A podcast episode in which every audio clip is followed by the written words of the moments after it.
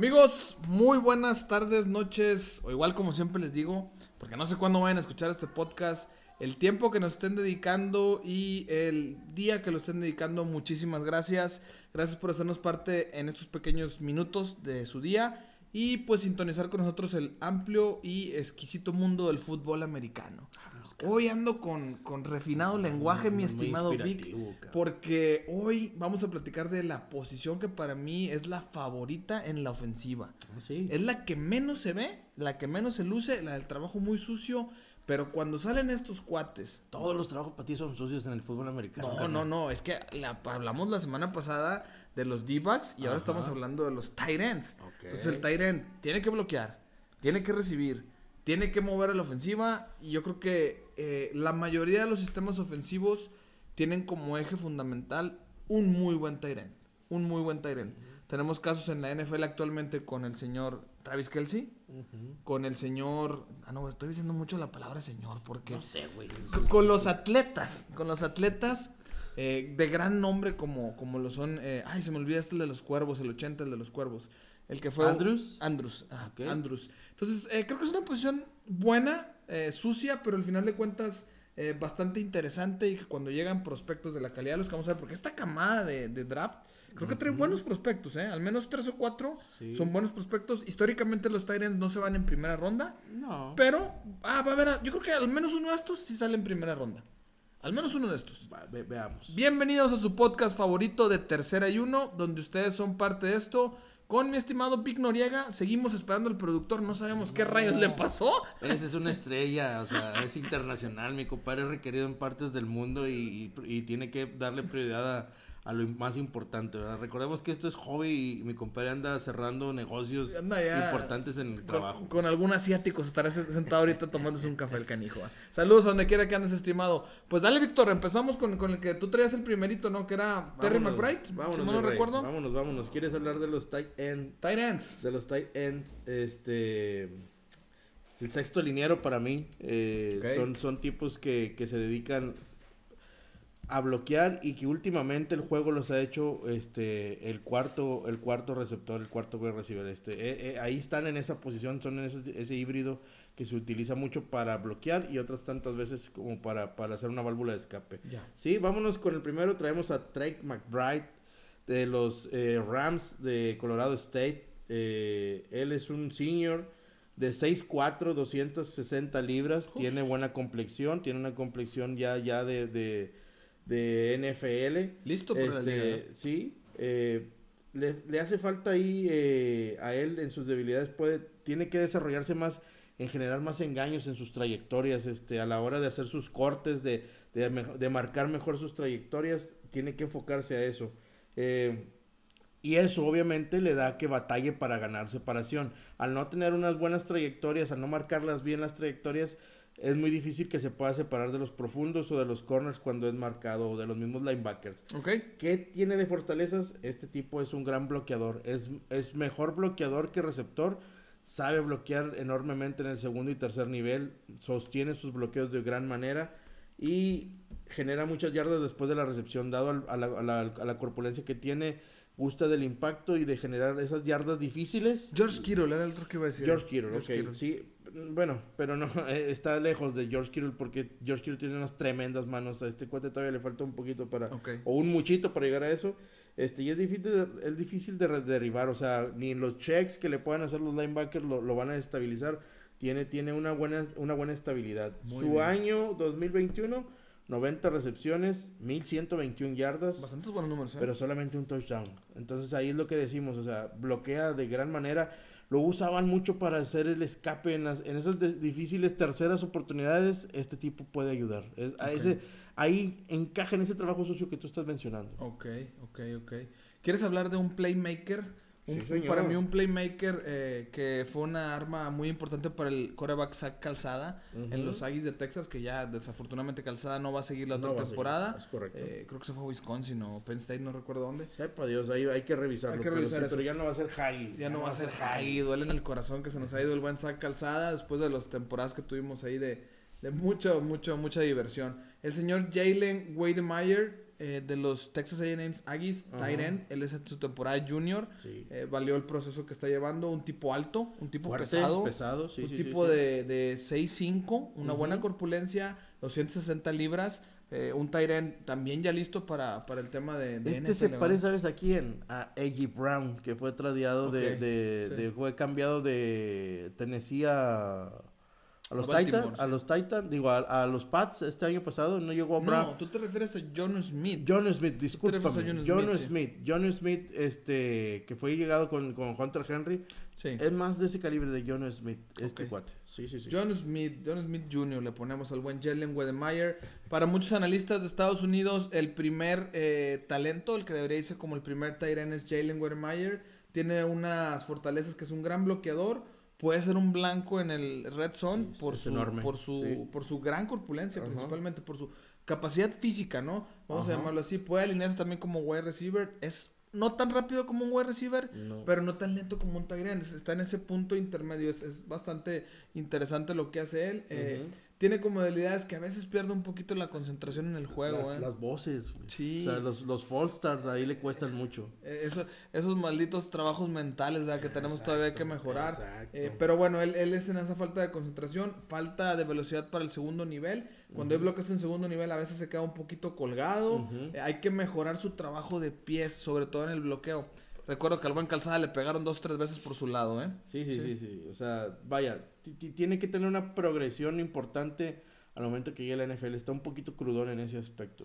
Más sin embargo, en este 2021 tuvo 40 recepciones, 515 yardas y 4 pases de anotación. Sí. Son números discretones, son números discretos, pero él la función que hacía también era ser el que le abría los huecos a Isaiah Spiller de los Aggies, el running back de los Aggies. eh, la ofensiva. Lo alineaban siempre del lado fuerte con Kenyon Green. o sea, cerraba, cerraba de esa parte. Digo, es, es muy buen bloqueador, este Wettermeyer. Sí, la ofensiva del buen Jimbo Fisher era más este Corre- corredora. Corredor. Era más corredora Sí, sí, Que, que pasadora, entonces por eso es que tenía estas funciones el tremendo Jalen Wedemeyer. Dale, mi Vic, vamos con otro. Sí, vámonos con el de Costa Carolina, Isaiah Likely. Isaiah Likely es un tight end senior de 6'4 y 241 libras. Es, tiene una gran altura, le falta algo ahí de, de peso. Este, en sus fortalezas es muy, muy bueno de, de- de manos, es buen receptor, es, funciona bien como el arma favorita de, Grayson McCall. exactamente. El arma favorita de Se Grayson apoyaba McCall. mucho en, en- en él cuando tenía que sacar las terceras, las difíciles terceras de 2-3 yardas. Se apoyaba mucho con él en, en situaciones de pase. Bloquea bien en campo abierto y va bien al segundo nivel porque es rápido. Eh, normalmente siempre hace buenos ajustes cuando los pases se le quedaban atrasados o algo adelantados a McCall. Se sabe ajustar a ese tipo de pases. Le falta velocidad cuando juega en el slot. Le falta un poquito de velocidad Bueno, ahí bueno, cuando juega en el slot. eh, tiene que mejorar eso. Eh, es muy delgado a veces para ponerse enfrente de alas defensivas. es- fue constantemente superado. Y Lo que pasa es que es un tipo muy alto, ¿no? sí, Es eh, muy y espigado. Le, falta agarrar algo de masa para, para poder para poder este Vuelvo lo mismo. Sí, un Summer camp. y, y unos chochitos por ahí. le- Summer Camp con algunos este, aditamentos especiales y vitaminas Así para es. que agarre lo que le falta. que le ayuden, que le ayuden a embarnecer un poquito al muchacho. Y sus estadísticas del 2021, 59 recepciones, Bueno, 912 yardas, casi las mil yardas, y tuvo 12 touchdowns. O sea, eh, cuando están en zona roja o, o ya están en, en zona de goal line, constantemente fue buscado por, por Grayson McCall. Entonces es de buenas manos, es- es- se le da más eh, recibir balones que, que hacer bloqueos. Él me gusta mucho para los Titans. Sí. Tennessee anda buscando un, un, un, Un Tyrant. un Tyren y este puede caer ahí. Y creo que, bueno, Tennessee nada más no tiene segunda ronda. Eh, y sería importante ahí, después platicaremos de eso, pero que Tennessee hiciera un trade con su eh, pick número uno del draft. Yo creo que él puede llegar a tercera ronda rojo. No ¿Tú lo, crees? No, lo veo saliendo en primera y segunda. Yo creo que lo, lo, lo, si, si Tennessee realmente está buscando como su primer selección, porque hay que ver qué, qué anda buscando los Titans. Si están buscando a un tight end, yo creo que de estos que estamos hablando pueden llegar hasta, hasta principios de tercera ronda. No Jalen Wedemeyer no creo eh, que se quede esa tercera. Jalen Weathermeyer se puede ir en finales de primera, eh, principios de segunda, Sí. para lo que yo veo. El señor Terry McBride también puede salir en segunda. Sí, sí, sí, sí. Y este que te voy a decir yo es mi Tyrant favorito. A ver. Ya te lo he dicho de, de algunas veces en el college. Eh, es un gran atleta de la Universidad de Iowa State. Charlie Collard. Charlie Collard con su 6'6 es un tipo muy compulento. 256 libras, peso ya de NFL. Sí. Para la posición 6'6, que es un buen alcance, un tipo alto, lo cual lo convierte en una buena arma en zona roja y en eh, dificultades como tercera y 12, tercera y 4, tercera y 8, o sea, situaciones así, o, inclusive hasta en cuartas oportunidades. Tiene muy buenas manos Collard, creo que es el mejor de todos los tight ends, junto con el que vimos ahorita de Coastal Carolina, que tiene las mejores manos Likely. eh, likely, en, este, en este draft. Eh, pelea muy bien por el ovoide en alto, obviamente con su corpulencia. Él es eh, los tipos que les avientas el balón arriba y van a descolgarla como si fueran este, atletas de, de básquetbol. Tiene por ahí eh, la capacidad de hacer atrapadas encima de lo que son sus hombros o encima de lo que es su cabeza. Sí. Es, esa, esa verticalidad. Dale, dale, Tiene dale. una, tiene una muy buena forma de, de- de ajustar las, las trayectorias. A- aunque una de sus principales debilidades es la separación. Sí. Le, le- le tienen que trabajar mucho la, la, la, la separación ya en el, en el profesional, este, de que, de que tenga una mayor, es- vaya, un- una mayor cantidad de, de engaños para los, para los defensivos, para a marcar mejor sus trayectorias y con eso abrir separación. Sin Eso- duda, Eso es lo que tiene duda. que trabajar Collar, pero sin duda creo que este cuate se parece mucho a, a Pat Framework, que el año pasado lo, draftearon de, de Penn State a los Steelers. Este cuate va, va, va, a ser, va a ser de ayuda a donde llegue. No, no lo veo de impacto inmediato, pero sí con una buena pulida que le vayan dando, con, con mecánicas que le vayan cambiando, va, va, va a empezar a generar, va a empezar a generar ruido en la NFL. Yo creo este, que Charlie Collard tiene que trabajar en la manera en que corre sus rutas y engaños. Eso es lo principal que, Sí. que yo des- destacaría. eh, porque eh, para los ends se vuelve muy importante el, el, el, ah, el primero o segundo paso que dan. Para llevarse a- a- al, al marcador, para llevarse a la- al, al- al- defensivo que lo está llevando. Y, y Charlie Collard por eso a veces tiene que improvisar mucho las cachadas.